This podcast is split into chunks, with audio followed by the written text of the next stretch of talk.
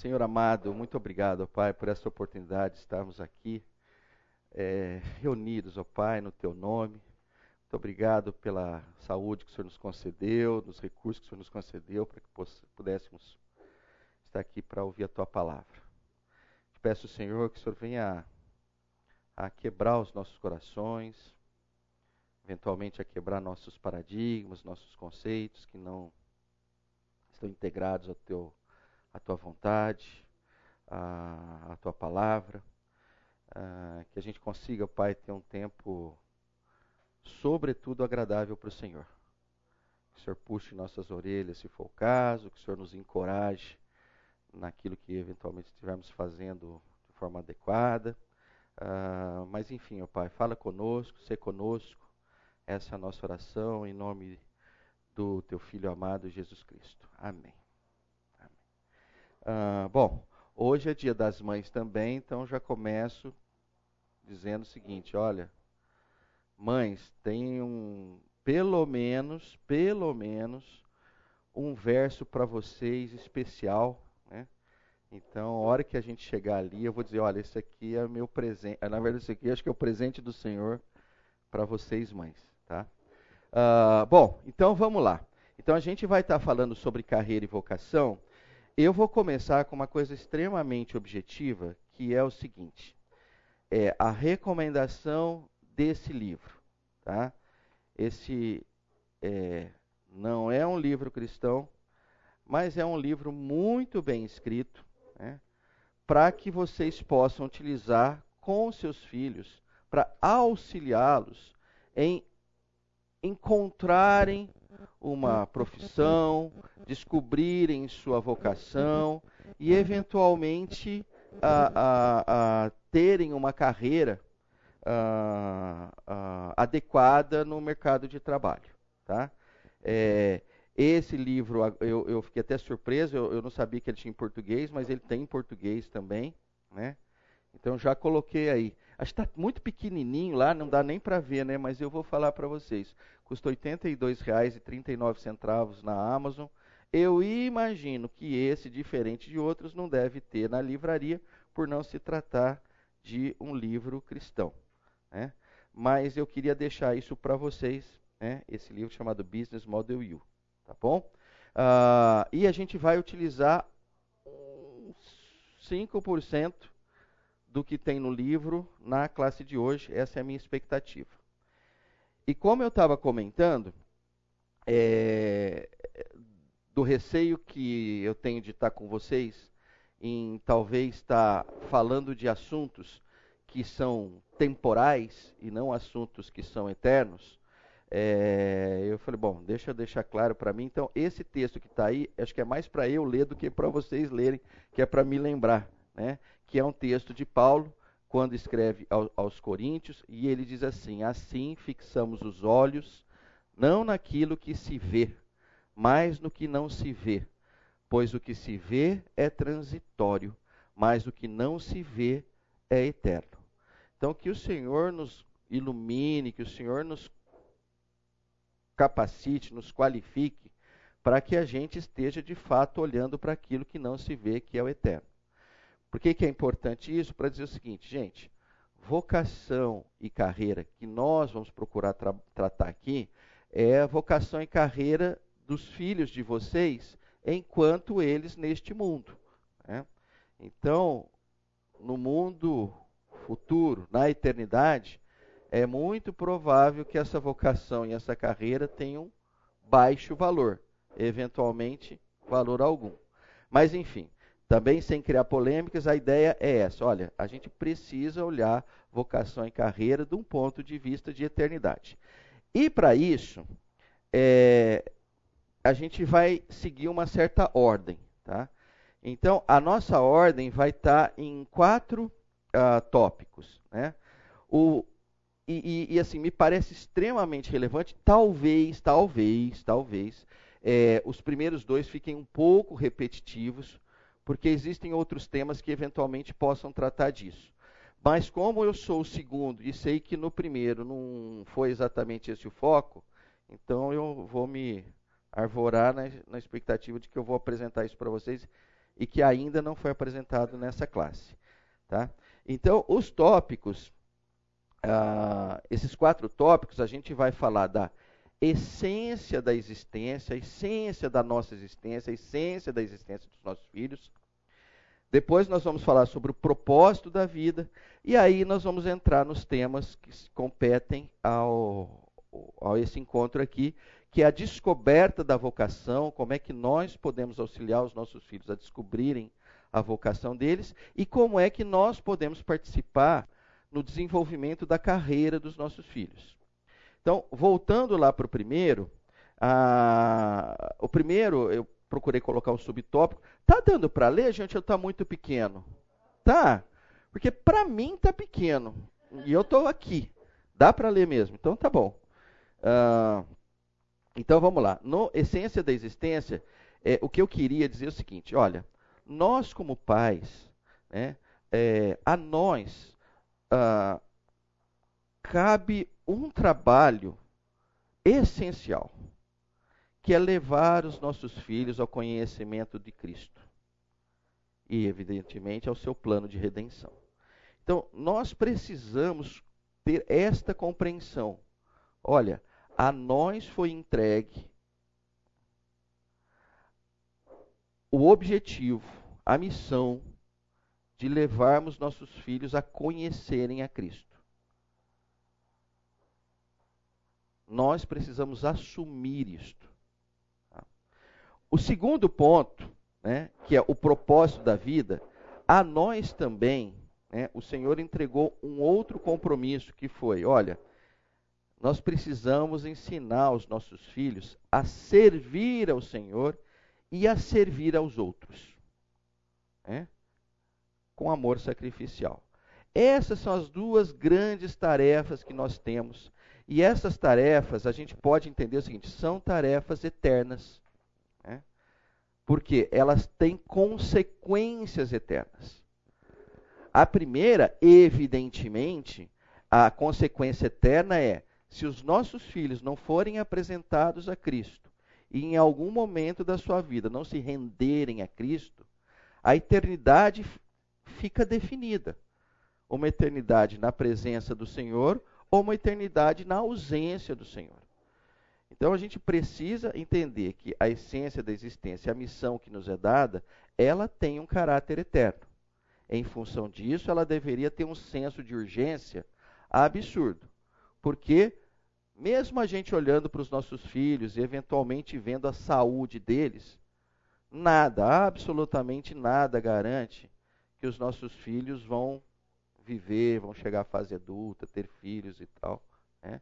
A gente sabe, a gente conhece casos onde o Senhor entendeu por bem ceifar a vida de algumas crianças e tal, e enfim, faz parte da vida. Então, o senso de urgência é importante. Com relação ao propósito da vida, por que, que ele também tem um caráter eterno? Né? Porque o ponto é o seguinte: se os nossos filhos não aprenderem a servir, ah, é quase que como se eles não tivessem entendido a razão da vinda de Cristo. Então, é, quando nós olhamos para os nossos filhos, a expectativa é que você possa ver, puxa, esse garoto, essa garota, tem como marca na sua vida servir aos outros. Servir ao Senhor e servir aos outros.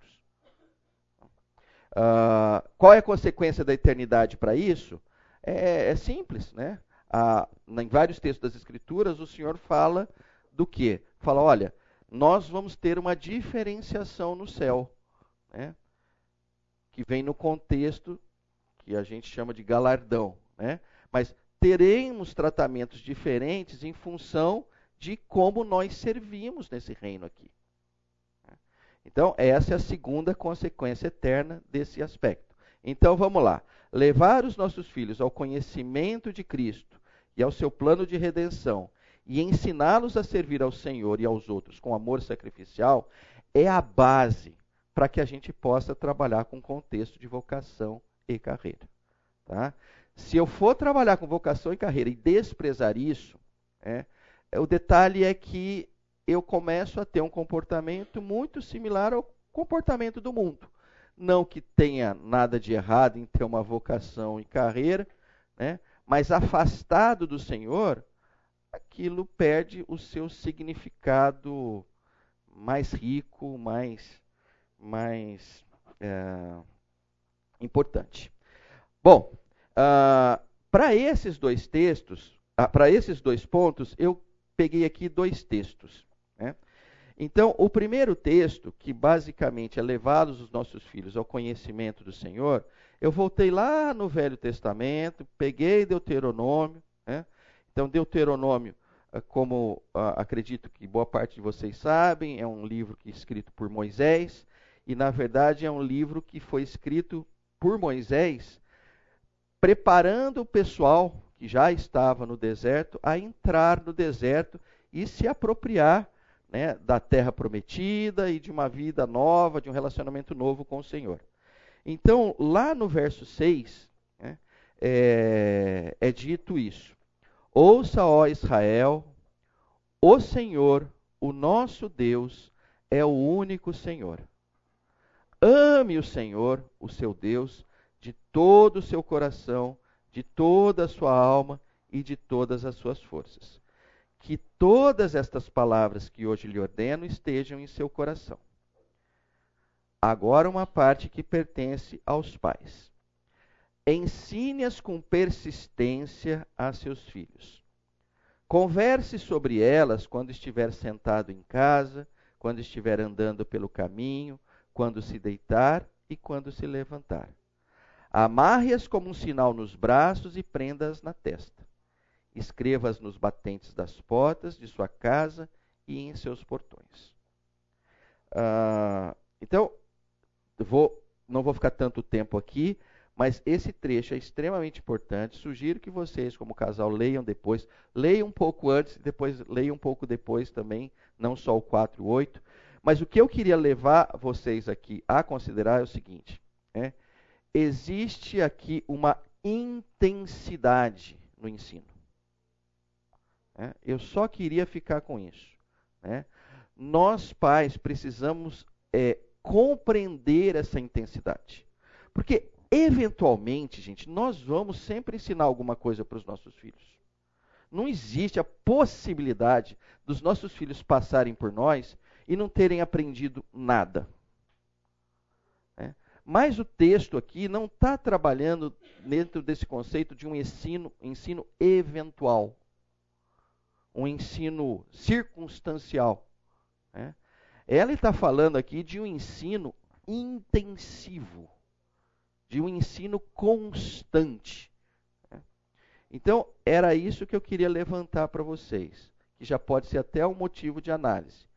Como é o ambiente em casa de ensino das Escrituras, de ensino da verdade, das verdades bíblicas, de ensino da pessoa do Senhor Jesus Cristo e da sua missão. Né? Ah, um dia eu falei para ele e tal. Não é, não é por aí. Né? Então, quando a gente olha principalmente para o versos uh, 7 e 8, né, você vai ver aspectos de intensidade no ensino. Então, a primeira palavra que, pelo menos a mim, chama atenção é persistência. É a primeira palavra. Né? Persistência de repente, e a gente, e é assim com todos, né? Às vezes a gente ensina algo para os nossos filhos, a gente pensa que ele aprendeu, dali a pouco a gente observa, viu? Olha, acho que não aprendeu nada. Aí o que, que você faz? Você ensina de novo.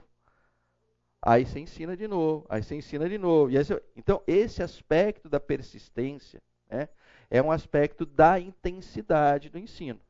Né? Outro ponto é o local, né? E o que é que o filho está fazendo. Então, se você, você vai, nós vamos olhar e ver que isso é pervasivo.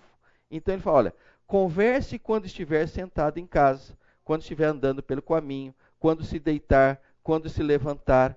Né? Então tem um contexto temporal que é, olha, a todo tempo ensine.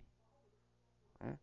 É, absolutamente nada contra alguns pais que talvez não no caso dos 12 ou 17, mas eventualmente até pode ser dos 12 ou 17, olha, a gente vai ter o cultinho e tal e coisa. sensacional, desde que você não entenda que o cultinho é o momento do seu filho conhecer ao Senhor. Ou nós precisamos entender que o cultinho é um dos momentos para que ele venha a conhecer ao Senhor. Mas quando é que ele tem que conhecer o Senhor? É simples como está no texto. Quando se levantar, quando deitar, quando sentar, quando caminhar. Né? Então, esse aspecto pervasivo é extremamente relevante e é o que o Senhor nos recomenda né? para que a gente apresente o Senhor Jesus Cristo em, de uma forma intensa, de uma forma cheia, de uma forma é, é, é, pervasiva, para que os nossos filhos é, não venham a ter dúvidas. No, no, final das contas, é isso. Né? Mas o segundo ponto, o segundo texto que eu queria tocar, que era com o lance do propósito de vida, que lembra que eu, no propósito de vida eu falei, olha, do aspecto do serviço.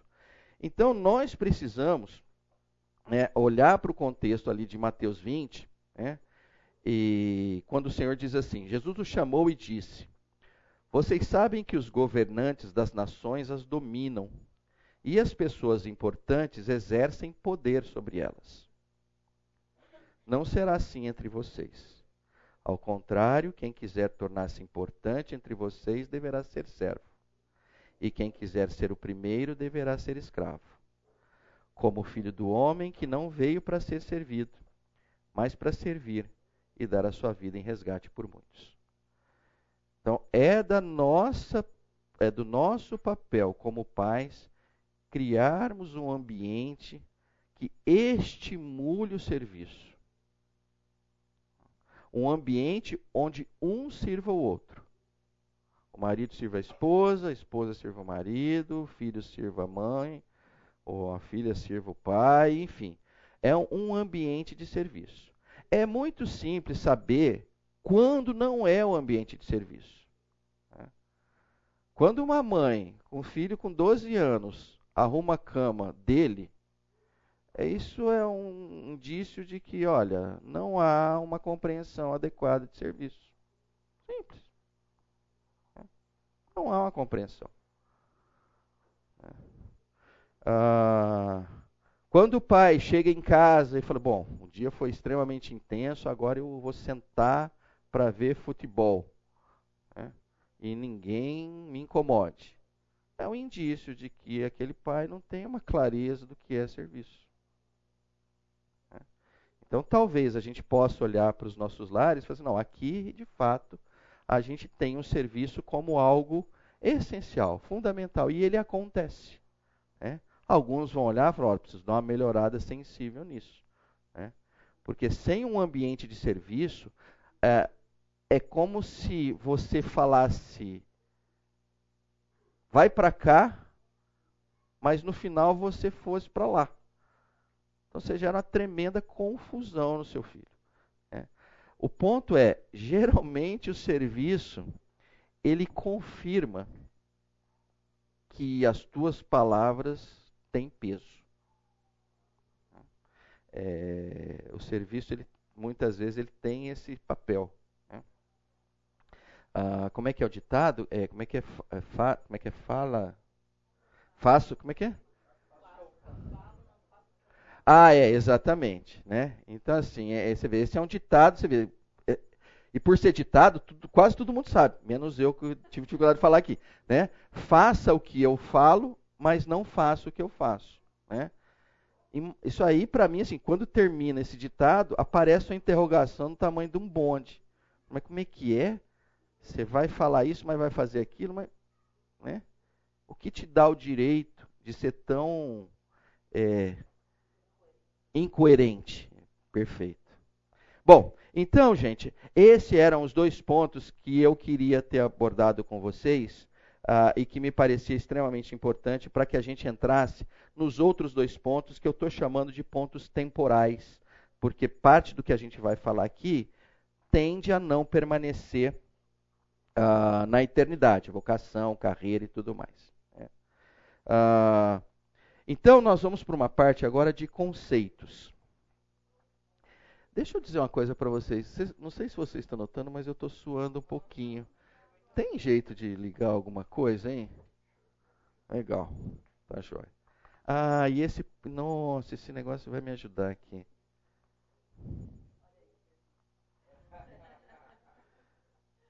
Olha, eu queria dizer que não é nervosismo, sabe? Eu acho até que não é. Mas agora a gente vai perceber. Agora vai melhorar. Se eu continuar suando, deve ser nervosismo. Mas vamos lá, ó. Então, é, vamos começar nessa parte. Ah, e é importante que a gente conceitue algumas coisas para não usarmos os termos errados, tá? Então, um pouquinho de conceito aqui. Então, a gente vai olhar, olha, o que é vocação, o que é carreira, o que é profissão, tá? Ah, vamos lá. Outra coisa importante. Se vocês têm outras definições vocês vão fazer um grande favor para mim. Vocês fiquem quietos. Entendeu? Porque é o seguinte, se vocês tiverem outra, a maioria dos slides vão estar tá confusos, eu vou me perder completamente. Então vocês têm que comprar as meus, os meus conceitos, tá bom? No intervalo, você fala, Pedro, mas eu vi outra. Ótimo e tal. Aí, de repente, no próximo curso eu mudo. Mas, por hora, vocês precisam ficar com esses meus conceitos, tá bom? Aí a gente vai, pelo menos, garantir que a gente está falando a mesma língua. Então, vamos lá. Vocação. Vocação é um termo derivado do verbo do latim vocare, que significa chamar. É uma inclinação, uma tendência ou habilidade que leva o indivíduo a exercer uma determinada carreira ou profissão. Tá? Então, de novo, vocação é, significa chamar é uma inclinação, uma tendência ou habilidade que leva o indivíduo a exercer uma determinada carreira ou profissão. Aqui eu vou dar um pequeno exemplo é, de uma das nossas filhas. Nós temos três meninas, uma com 30, uma com 27 e uma com 25. Né? E eu vou falar da que tem 25. Né? A Rafaela, que é a nossa mais nova, né, é, olha, dois anos, Glaucio? Dois anos, com certeza não era mais do que três, né? Ela tinha um, um, um, um, um hobby que era pegar a minha carteira, na época que a gente tinha notas e moedas na carteira, né? Se fosse hoje, eu acho que ela não ia conseguir fazer isso, né? E o que ela fazia? Ela contava. Num primeiro momento, ela separava. Então ficava a nota, ela punha as notas de 10 assim, as de 5 assim, as moedinhas do tamanho certo e tal. Olha, era um, um negócio dela. Eu não me lembro, e acredito que a Glaucia também não, de a gente ter ensinado isso para ela. Ela pegava e juntava. Né? Bom, enfim, as coisas foram avançando, que dali a pouco ela entrou na escola, aí ela começou a contar dinheiro. Ela, mas ela tinha uma paixão por contar dinheiro, né? Às vezes a gente viajava para cá e para lá e aí juntava assim, ó, se tinha umas moedas em dólar, tinha umas moedas em dólar canadense, tinha umas moedas não sei o que lá, tinha reais, tinha moeda que nem valia mais e tal. Aquela bagunça que tem que assumir que eu fazia e tal. Mas eu não, eu falei assim, Rafa, Dá para dar uma ajeitada aqui? Pai, você tem moedas 4 dólares e 67 centavos, detém não sei o quê. Era algo dela. Né? Algo que, inclusive, nos salvou. Ali ela já devia ter uns 7, 8 anos de idade. Quando a gente estava viajando no, nos Estados Unidos, e esses americanos têm umas coisas muito desagradáveis tem algumas praças de pedágio que tem a danada da cestinha e que você joga a moedinha. Eu sabia disso. O que eu não sabia é que tinham lugares que só tinha cestinha com a moedinha, ou seja, não tinha nenhum outro é, praça, nenhum outro ponto manual para você dar dinheiro. A gente estava à noite, voltando de algum lugar e tal, fomos separar a grana lá, faltava quantos centavos? cinco centavos, alguma coisa assim e tal. E, nossa, como é que é, como é que é, como é que não é, tá, tá, tá, tá, tá. Aí a Rafaela, pai, tem cinco centavos na bolsa, sim, assado, em tal. Em... Ou seja, aí fui lá atrás, peguei a bolsa, tires, vira e mala e tal, papá, tava lá cinco centavos. Passamos, entramos, né? Mas é uma coisa, né, só para comentar de que são habilidades, que são inclinações, são tendências, né?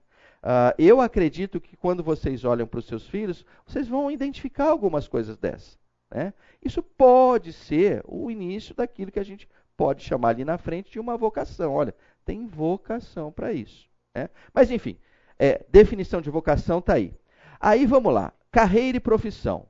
O que então é uma carreira? Uma carreira engloba cargos e empresas em que você trabalhou, os conhecimentos que você acumulou e as competências e habilidades que você foi desenvolvendo para crescer profissionalmente. Então, isso basicamente define uma carreira.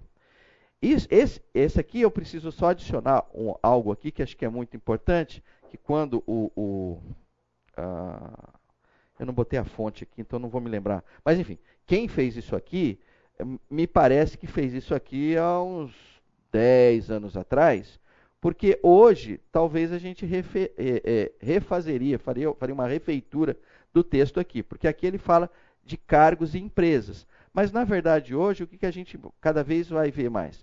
Que são cargos e empresas, e mesmo empresas que a pessoa criou, ou negócios que a pessoa criou. Então, não necessariamente a carreira está limitada a uma empresa que ele tenha trabalhado.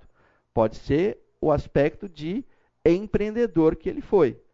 Né? Então, olha, na verdade eu tive uma loja de, de do, eu, eu, montei uma, uma doceria online. Entra, é claro que entra, isso faz parte da sua carreira.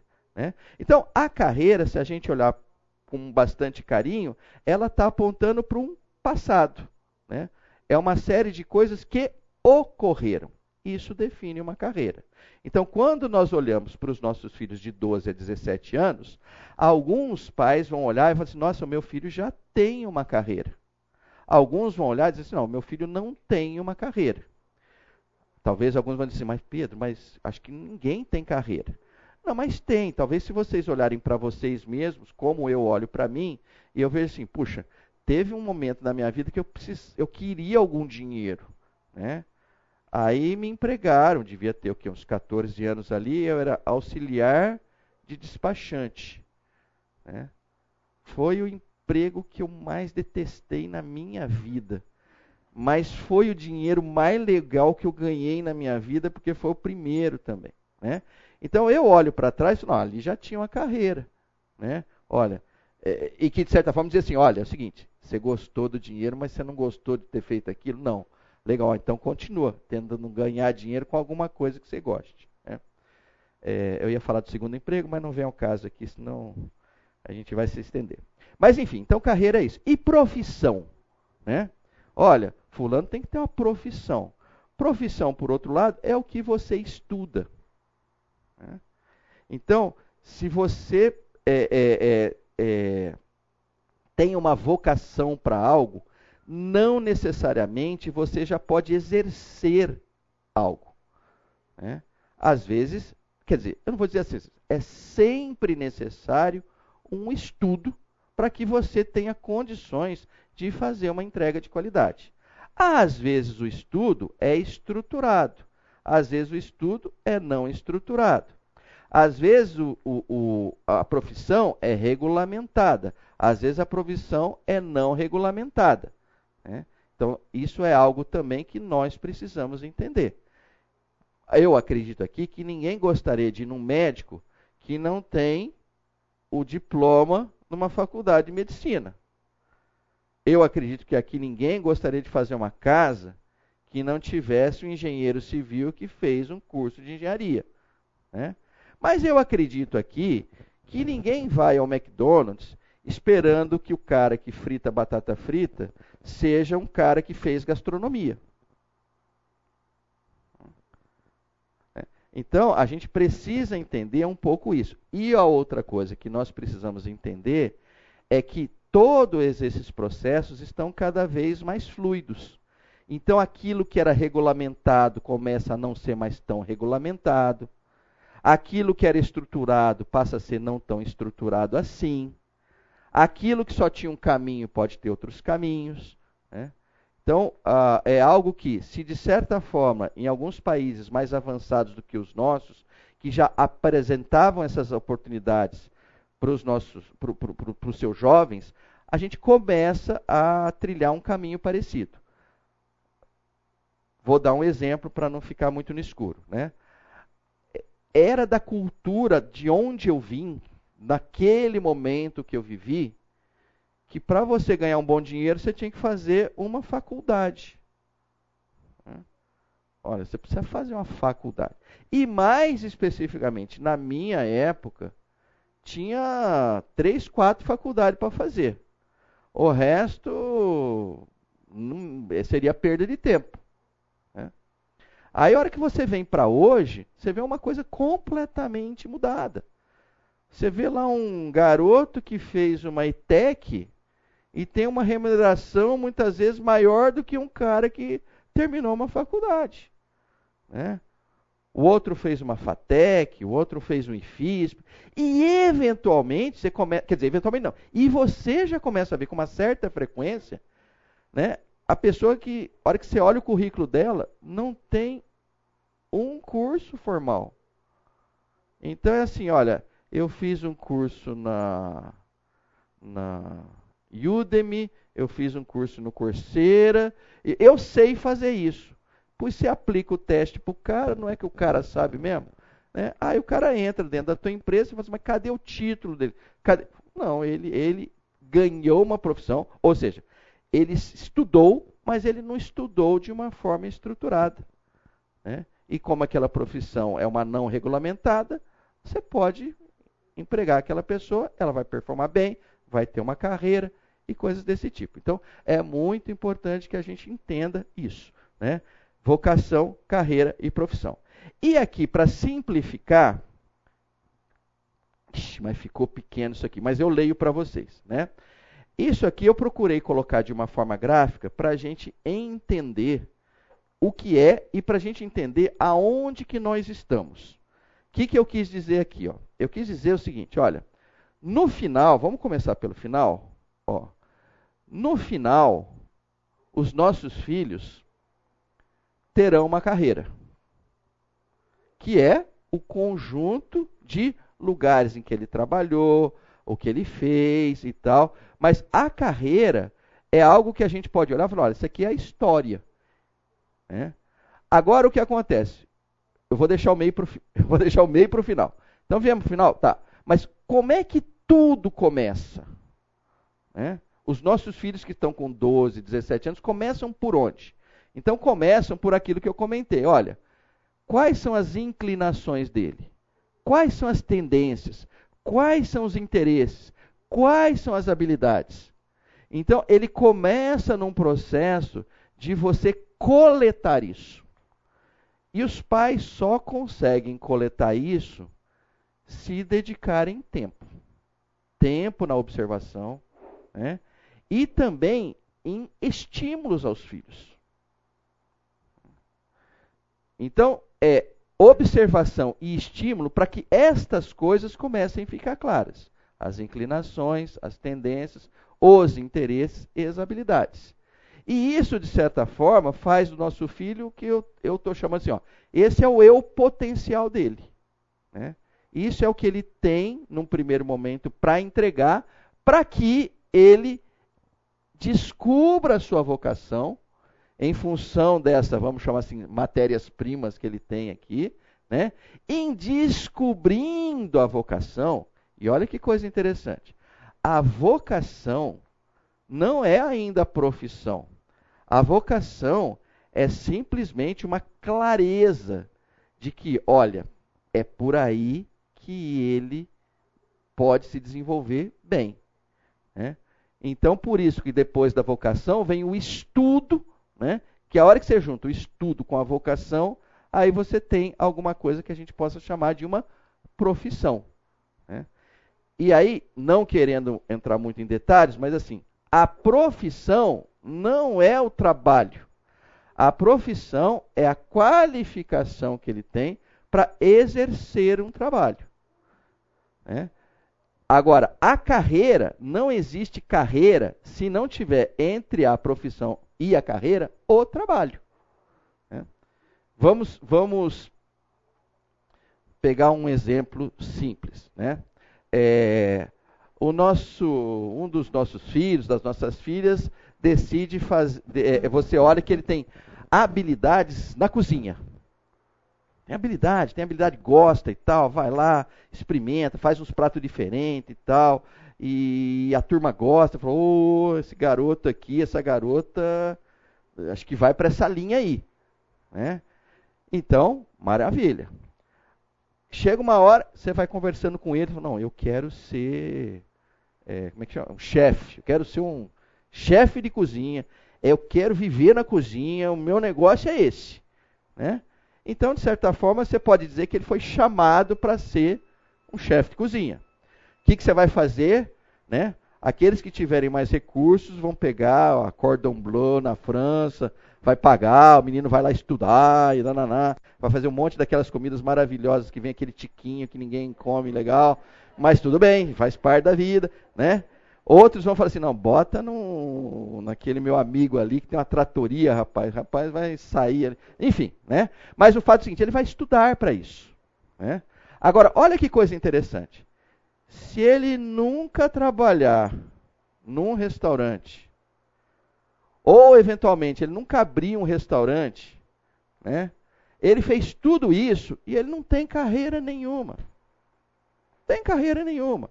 Né? E aí é geralmente onde os pais ficam envergonhados. O que, que seu filho faz? Não, meu filho é, é fez gastronomia.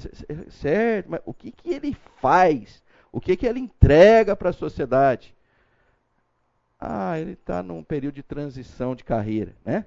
Esse é o, a gente gosta de usar esse termo, né? No caso do garoto ou da garota, ele não está em transição de carreira, porque ele sequer tem uma carreira. Então, nós, pais, precisamos ajudar daqui até lá. Né? Nós precisamos ser o apoio e o suporte para isso. Eu vou procurar aqui. É, a gente já falou dos conceitos. Eu vou pegar algo aqui que acho que é importante também antes de, de dar continuidade. Então, vou, vou fazer um parênteses aqui. Tá? O parênteses aqui que eu quero fazer é o seguinte, né? é, é, é com o seguinte objetivo: é entender que dependendo dos pais, que dependendo da família, né, esse processo para que você auxilie o seu filho a descobrir a sua vocação e a desenvolver a sua carreira pode se dar de forma diferente. Né? Então, não vai acontecer, e eu só garanto, a mesma coisa com todos vocês. E boa parte da diferença vai estar tá no que eu vou apresentar para vocês agora. Ah, e isso eu estou chegando à conclusão em função de um livro que eu li recentemente, é, do C.S. Lewis, quando ele diz assim: ó, autoridade, razão e experiência dessas três, misturadas em proporções variadas, todo o nosso conhecimento depende. Então, eu procurei botar isso aqui de uma forma estruturada para simplificar a nossa compreensão. Então, saímos do texto e a gente vem para algo aqui que eu espero que seja o texto, só que de forma gráfica. O ponto é, aqui que eu queria salientar é para vocês pais. Né? Então, ah, nesses três quesitos, autoridade, razão e experiência, cada casal, para com seus filhos, trabalha em proporções diferentes. Vamos pegar o primeiro caso de autoridade. Com certeza aqui existem pais que exercem uma autoridade diferente de outros pais eu não estou falando de autoritarismo, tá? Eu não estou falando assim, eu sou seu pai, eu sou sua mãe, se obedece, cala a boca, né? Eu estou falando de autoridade. O que, que significa isso? Significa que o seu filho, a sua filha, olha para você, ele não está num pau de arara, você não está batendo, você não deixou ele no quarto escuro é, durante cinco dias, você não deixou ele sem comer três dias. Ou seja, de livre, espontânea vontade, ele diz assim: Eu reconheço a sua autoridade. Eu enxergo o valor da sua autoridade sobre a minha vida. Então, é isso que eu estou chamando de autoridade. Alguns pais têm mais autoridade sobre os seus filhos do que outros pais. Não necessariamente significa que uns pais fizeram um trabalho melhor e outros fizeram um trabalho pior. Por quê? Porque o ponto é o seguinte: depende também dos nossos filhos. Alguns dos nossos filhos, né, existem dentro dele um, uma inquietude que eventualmente pode ser visto até como uma rebeldia, né? Aonde aceitar, aceitar a autoridade não é algo tão tranquilo, tão passivo. Né? Então, assim, não quero aliviar a barra de vocês, porque em parte vocês são responsáveis sim, mas em parte, gente, a, é, a gente já viveu tempo suficiente para entender o seguinte: Existe uma maravilha em cada ser humano que nasce, que ele é único, ele é diferente. Né? Ele reage de uma forma diferente, ele interpreta as coisas de forma diferente. Né? E nós, como pais, nós temos que ter a sabedoria para entender o seguinte: é, cada um será educado e ensinado de uma forma diferente. Né? Num passado, infelizmente, até recente, eu tratei meus filhos todos iguais. Falei, filhão, errou, errou, errou, né? Os nossos filhos não são cheddar McMelt, né? Quando você fala assim, olha, eu quero que todos saiam iguais. Não são, são. Né? É... Mas enfim, voltando para cá para não me alongar muito. Alguns vão ensinar os seus filhos, alguns pais, baseado muito na autoridade que eles têm para com relação aos seus filhos. Né? Outros, uh, uh, outro ingrediente é a razão. Alguns filhos são dados à razão. O que, que eu queria dizer como dados à razão? Olha, se você convencê-lo, ele compra a ideia. Se você dizer, olha, esse teu problema está nesse livro aqui, dá uma lida nele. Tem alguns que pegam, leem o livro, entende o livro, mexe na cachola dele e começa a ficar legal. Tem outros que falam, dá uma olhada nesse vídeo. Né? Então, tem filhos que se rendem à razão. Né? Mais do que outros filhos se rendem à razão. Né? E aí nós temos o terceira fonte de informação, que é a experiência. Então, alguns dos nossos filhos, ah, infelizmente para nós, porque isso nos traz um grande sofrimento, aprendem com a experiência. Ou, ou quase que, assim, ou in, é, aqueles que intensamente aprendem com a experiência, é geralmente onde os pais mais sofrem, porque ele precisa passar pela dificuldade, apanhar e tal. Aí ele fala, uh, agora eu aprendi. Né? De certa forma, se a gente pensar bem, gente, vamos olhar para nós aqui. Nós somos assim. Né? Nós somos sempre um mix de, olha, conhecimento que vem da autoridade, conhecimento que vem da razão e conhecimento que vem da experiência por que é que os nossos filhos seriam diferentes de nós? Não há, nesse sentido, nenhuma razão para que o fossem. Agora, nós precisamos compreendê-los. Né? Porque, no final das contas, o ensinar é transferir um conhecimento, de tal forma que ele consiga assimilá-lo. Então, é relevante que eu entenda quais são as fontes que ele bebe com mais frequência, porque é muito provável que se eu trabalhar com estas fontes, né, ele vai aprender, eu não vou dizer mais rápido, mas é, é, ele tende a absorver melhor do que outras. Ficou confuso ou está claro? Tá tudo bem? Maravilha, né? Tá ótimo. Então era isso que eu queria dizer para vocês e aí também fica um exercício para vocês. Olharem para os filhos de vocês, olha, pô, danado do meu filho é o seguinte, enquanto ele não bate a cabeça, ele não aprende. Então você vai ter que provavelmente comprar um capacete para ele, né? Você vai ter que afofar um pouco a, a parede, né? Enfim, mas se é assim que ele aprende, é muito provavelmente você vai ter que entender que é assim que ele aprende. Agora é lógico, vamos deixar bem claro, não existe ninguém que só aprende por uma fonte. Não existe esse radicalismo todo. Né?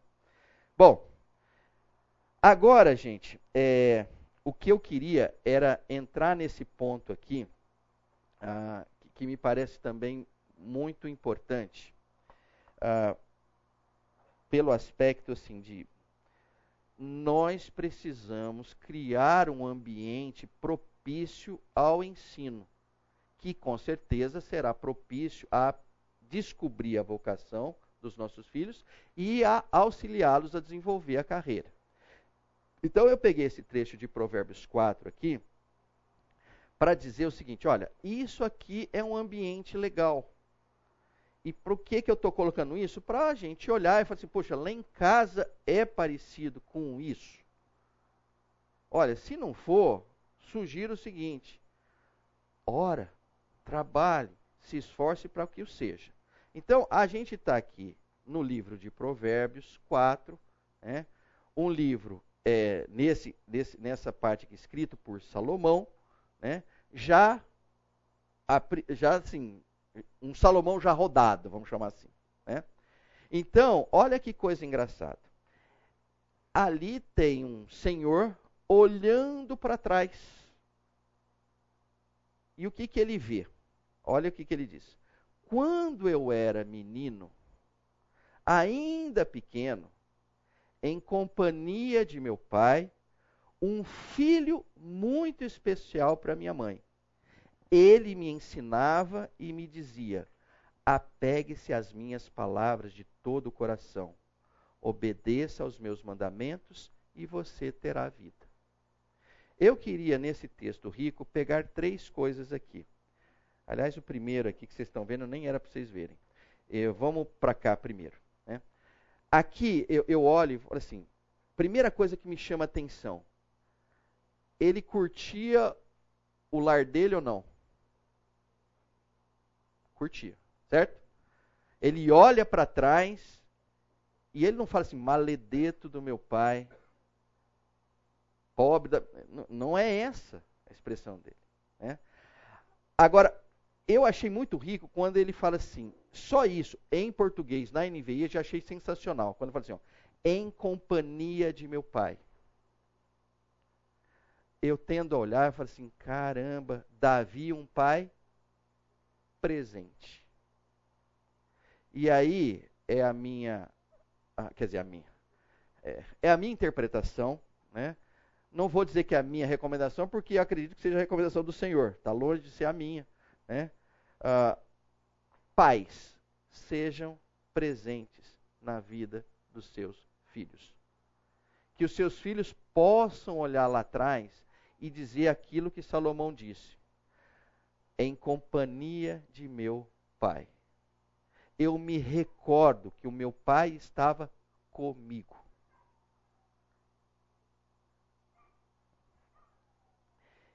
E a hora que eu fui dar uma olhada ali, eu fui pegar algumas traduções e tal. Eu achei uma sensacional, né? É, quando, ao invés de estar escrito em companhia de meu pai, né?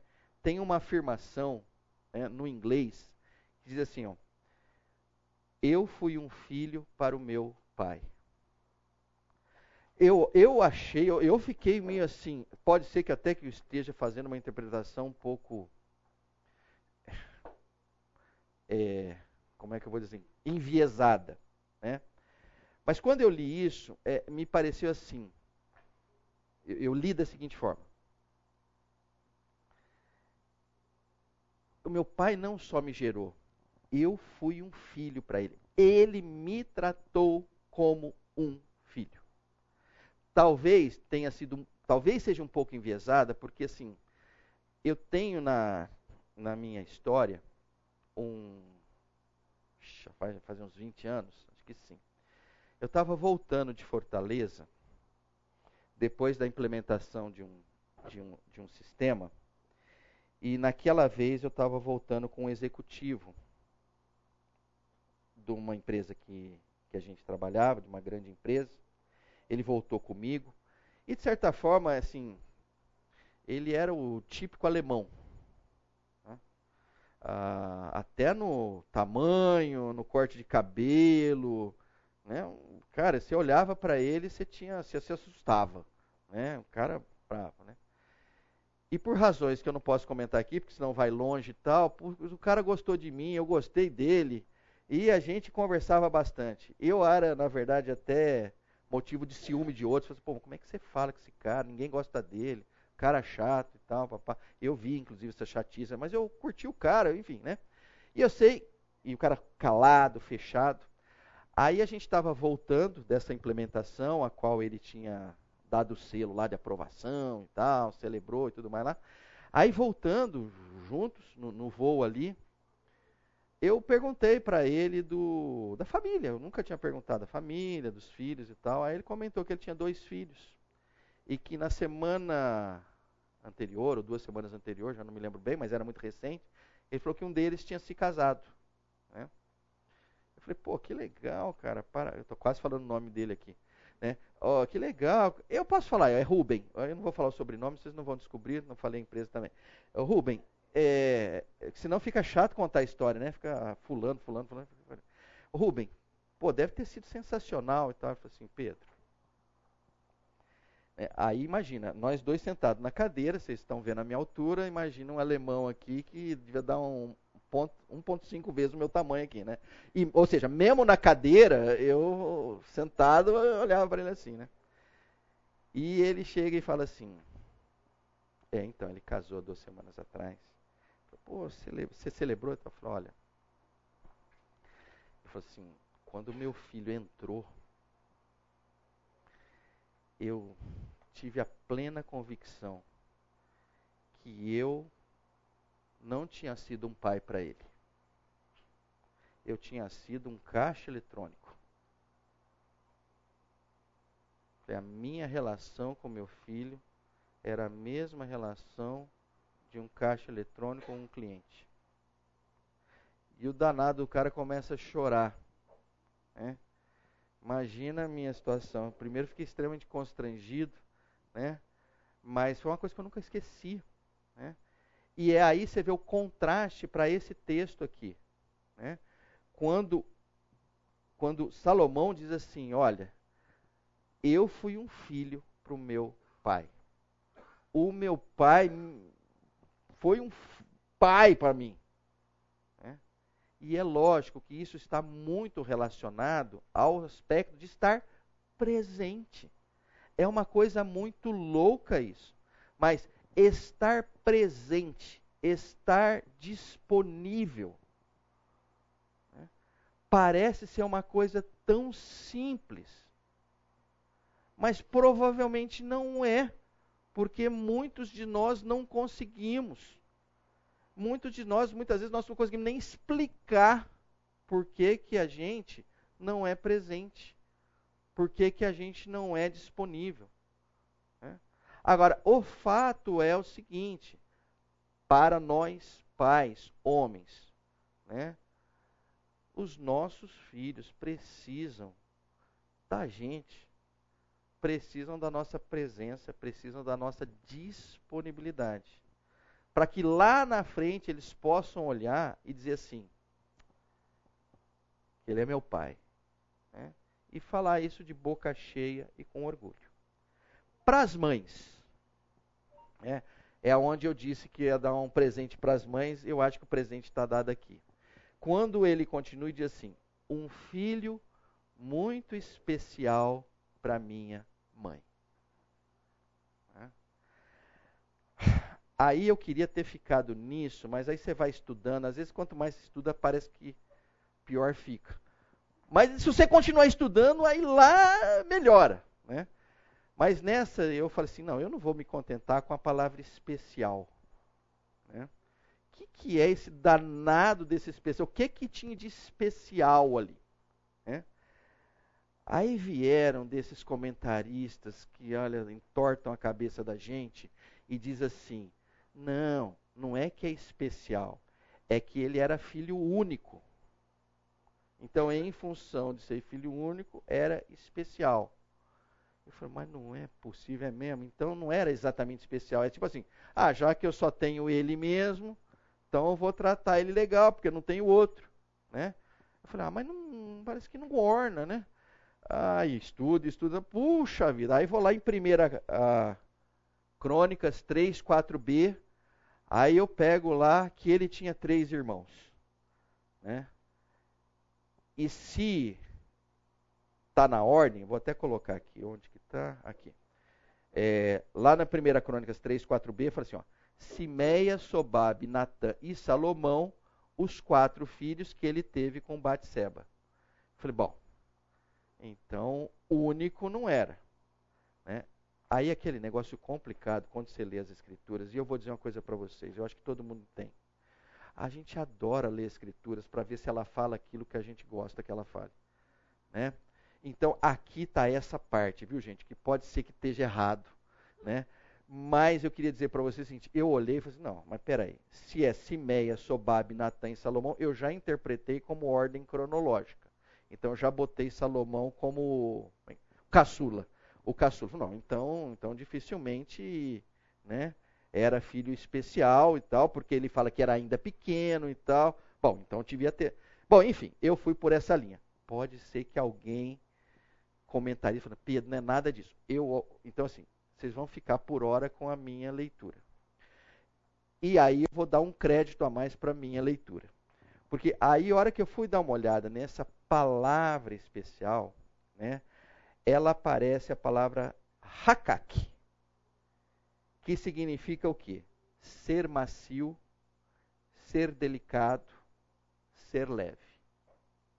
Falou, opa. Então pode até ser que ele fosse o único que. e, e que ele estivesse como o único ali, porque, sei lá. É, enfim. Mas o ponto é o seguinte: isso não dá para tirar do texto. Né? O especial é macio, delicado ou leve. Não parece propaganda de travesseiro daqueles maravilhosos? Não é? Olha, macio, delicado, leve, isso era a figura de mãe que Salomão tinha. É, é como eu vim falando com a Glaucia no caminho para cá, né? A mãe era o quê? Aquele lugar gostoso, né? É o lugar do aconchego. É o lugar da plena sensação de pertencimento. É aquele lugar agradável que eu não quero ir embora. Então é dentro desse contexto que eu olho e falo assim, mães, com seus filhos, com suas filhas, né? É extremamente importante que vocês sejam aquele travesseiro maravilhoso que os seus filhos querem ou buscam você, né? Para terem ali o um aconchego, para terem ali uma compreensão, para terem ali uma palavra de sabedoria. Né? Afastem-se do contexto de julgamento, de. Aí tem muita coisa ruim, né? Não, não vale a pena nem enumerar. Mas mãe, gente, mãe é é isso. Né? Uma mãe especial é isso. Delicada, macia, leve. Né? Eu achei sensacional isso aí, então eu queria dizer o seguinte: para trabalhar a vocação, para trabalhar a carreira, esse é o ambiente. Um pai presente e uma mãe aconchegante.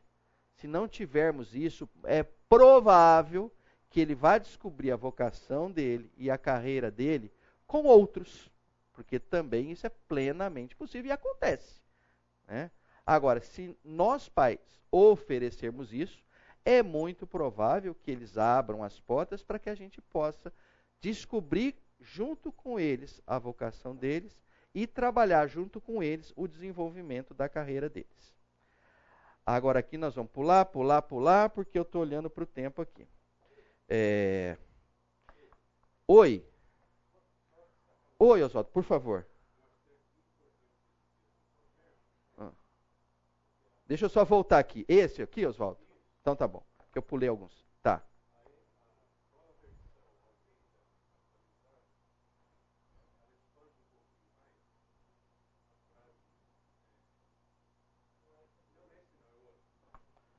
Ah, é o outro que eu pulei, né?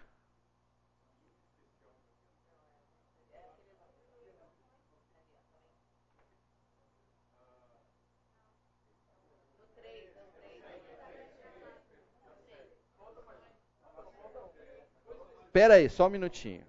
Vamos acreditar que o Oswaldo sabe qual é o texto que ele está falando? Qual é o texto, Oswaldo? É esse. Então, beleza. Joia.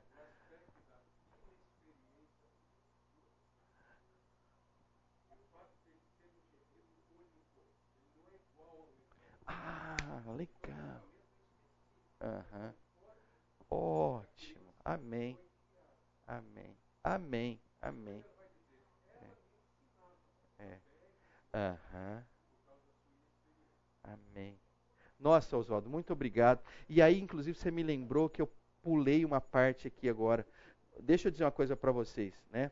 É, é, tem o ela me ensinava e também tem o ele me ensinava. Então, deixa eu só comentar essa parte, né? É, ali no começo do 4, estão vendo ali, ó? Ele me ensinava e me dizia: pegue-se as minhas palavras de todo o coração. Eu só vou querer tocar esse ponto aqui que me parece muito caro. É, se você for ver a fonte a, a, a, no hebraico da palavra ensinava, é, o significado é jogar, atirar. E isso é extremamente interessante. Né? Você fala assim, mas, ô Pedro, mas o que é que. Poxa, eu perdi essa. A Siri está ajudando? Oh, vou te falar. Olha, eu vou te falar, nunca foi tão difícil dar aula como agora. Vocês sabem disso, né? Você vai dar aula, um pega uns notebook, outro pega o celular, você vai falando e os caras vão ali, ó. É, é, é, o, como é que é? São os crentes de Bereia turbo, turbinado, né? Falei, cara, é assim, você morrer no meio da classe é enorme a chance, né? Então, vocês que são, querem ser professores, vocês pensem nisso. Nunca foi tão difícil ser professor. É, mas, enfim, a Siri falou alguma coisa que eu falei de besteira aqui ou não? É, bateu? Então tá bom. Então vamos continuar. Oi? Ela só estava pesquisando. Legal. Uh, mas, gente, eu achei interessante o aspecto assim, ele me ensinava no contexto assim, jogar, atirar. Eu fiquei olhando e falei, mas caramba, peraí. Que coisa sensacional isso. Né? Que é o seguinte, né? o ensino é algo ativo e não só passivo. O que, que é um ensino passivo? Olha, se ele vier perguntar alguma coisa para mim, eu vou responder. Então eu aguardo ele vir para que eu possa ensinar. Dentro aqui eu achei sensacional isso. Falei assim, não, não é para guardar tão somente. Você atira, você joga, você tem um aspecto ativo no processo de ensino.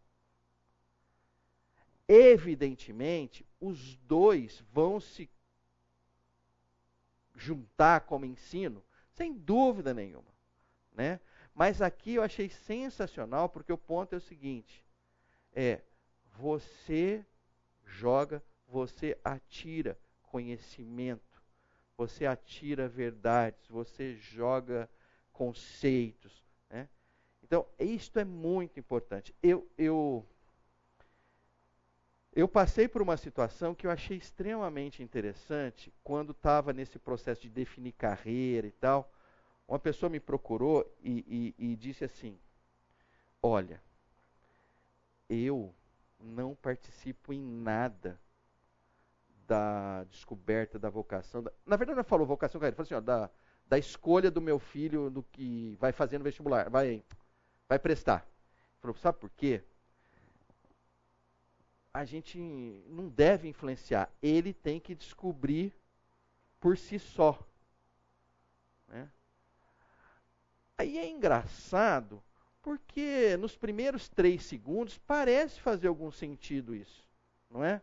Ah, eu entendi. Você não quer violentar a vontade do seu filho e impor a ele uma profissão que ele não queira. É, mas esses são os três segundos depois já não faz mais nenhum sentido. Você é o pai. Você precisa, na medida que ele venha, suportar, absorver aquilo. Ah, então é, é medicina? Olha, filho, é o seguinte. Meu conhecido ali é médico e tal, papá. Eu vou chamar ele para vir almoçar aqui em casa, pá, papá. E você bate um papo com ele, aí você, entendeu? Não, você não vai fazer isso. Não, não, porque eu não quero. Então, cuidado com essas coisas. Então, só voltando ao contexto do ensinar.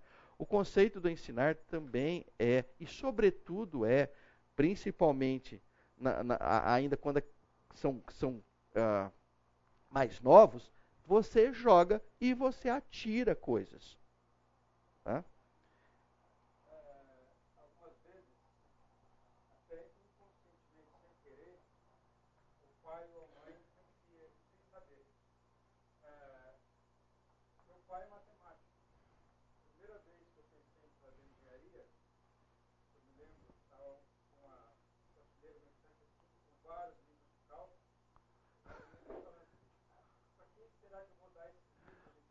Ah. Eu?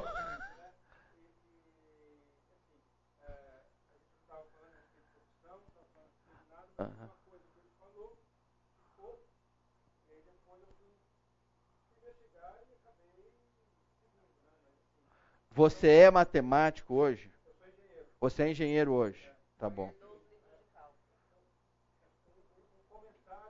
Ah.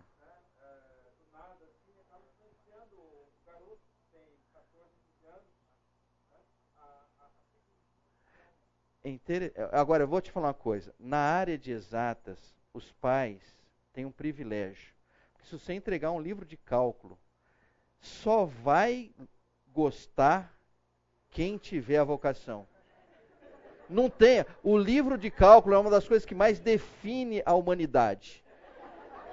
Tem aquela que ama e aquela que odeia. Ninguém fica é, ninguém fica assim, ah, gostei um pouquinho do livro de cálculo. Não existe essa pessoa. Então, né, outras profissões, infelizmente, não são tão boas assim. Mas, enfim, é, fala o engenheiro, tá? Então, cuidado. Ah, mas agora, gente, olha, de fato a gente tem oito minutos só. Então, essa é a parte que eu disse que eu não podia deixar de falar, senão vocês achariam que eu estaria enrolando vocês. Né? Que é a parte que fala das ferramentas. Então, as ferramentas, né, é, elas estão muito bem tratadas no livro que eu recomendei lá no início. Aqui, deixa eu dizer o que, que eu vou fazer. Vocês estão acostumados a ver teaser de filme, né? É o seguinte, a minha única interesse aqui é mostrar para vocês duas ferramentas, assim, nossa, eu gostei, eu quero ver mais. Então, não é o filme. Tá? Então, se você mas cadê aquela. Eu vou cortar. Nós vamos fazer uma confusão nos próximos oito minutos, mas é o suficiente para mostrar para vocês e vocês falam assim: olha, essas ferramentas, e assim, só vou mostrar duas, né? Então não vamos ter tempo para mostrar tudo, né? Tem por volta de umas 12, né? Mas eu vou mostrar algumas para vocês entenderem que uma ferramenta, ou eventualmente uma metodologia, pode ajudar você e aos seus filhos a descobrirem a vocação, eventualmente a profissão.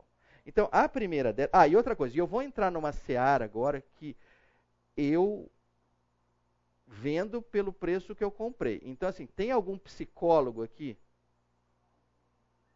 Você, ó, então é o seguinte, é, tem uma alta chance de eu falar um monte de besteira aqui.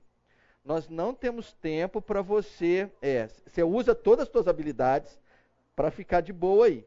Tá? É, porque tem chance de eu errar, tá bom? Mas vamos lá.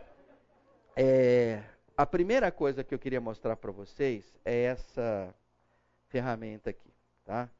Então, vocês estão vendo um hexágono aí, né? Lógico. Ah, tá aqui. Deixa eu passar mais rápido aqui. Legal. Então, aqui o ponto é o seguinte, né? É, eu tendo a olhar para isso, e assim, as minhas filhas foram cobaias, tá? E assim, não saíram tão erradas. Então, eu quero acreditar que não devo ter errado tanto. Né? Mas é o seguinte, esses, esses, esses de certa forma, quatro quadrantes que são definidos em cima dessas, de, de, dessas duas uh, uh, segmentos de, de reta aí são o seguinte. Aqui é, olha, o meu filho, a minha filha gosta de dados. Dados, números, coisas é, é, sim ou não. Aqui, por outro lado, tem, olha, o meu filho, a minha filha gosta das ideias, né? quer saber a razão de tudo, quer, né, quer perscrutar aqueles negócios assim que ninguém sabe, nem você, e eles perguntam, falam, oh meu Deus, ele, ele vive num campo das ideias. Tá? Por outro lado, você tem aqui o seguinte, olha, tem alguns, você tem alguns, tem alguns filhos, filhas que é o seguinte, ele é drivado, ele é dirigido por gente. Ele gosta de gente. Ele gosta de gente. Até aquelas pessoas chatas, ele gosta delas. Ele quer ficar com elas, ele conversa com elas. Ele, cara, ele gosta de gente, né? E tem outros que gostam de coisas. Se você deixar ele ali com, sei lá, numa, numa marcenaria, ele fica 15 anos lá. Se eu pai não chamar, falou, ó, oh, tá na hora de ser. Né? Ele, ele gosta daquilo, ele é apaixonado por aquilo. Ele gosta de coisas. Então, em função dessa primeira é, é, leitura, eu acredito até que vocês devem estar olhando para os seus filhos falando, opa, acho que eu já peguei um pouquinho aqui, um pouquinho ali e tudo mais. Né? Mas em função disso, hoje tem uma que eu não traduzi aqui, mas em, em função disso, né, aparecem esses vértices aqui, que são o seguinte: olha, se o foco é para dados e pessoas, é mais um cara de empresa, corporativo, né, um empreendedor e coisas desse tipo. Ó, se puxa para dados e coisas, é mais isso. Eu não vou correr cada um deles, que a gente não vai ter tempo. Tá? Então, e, e aí, vamos lá. Aí é uma coisa que é, eu coloquei eu editei o que eu vou colocar agora aqui. Tá? Então, isso é uma metodologia. Se vocês forem nos livros, vocês vão pegar e tal, não tem problema nenhum. Agora, aqui é uma interpretação, tá bom? Pode ser que esteja errado. Mas eu achei que eu, talvez para alguns eu precisasse mastigar isso. Se vocês não gostarem, você joga fora essa parte aqui.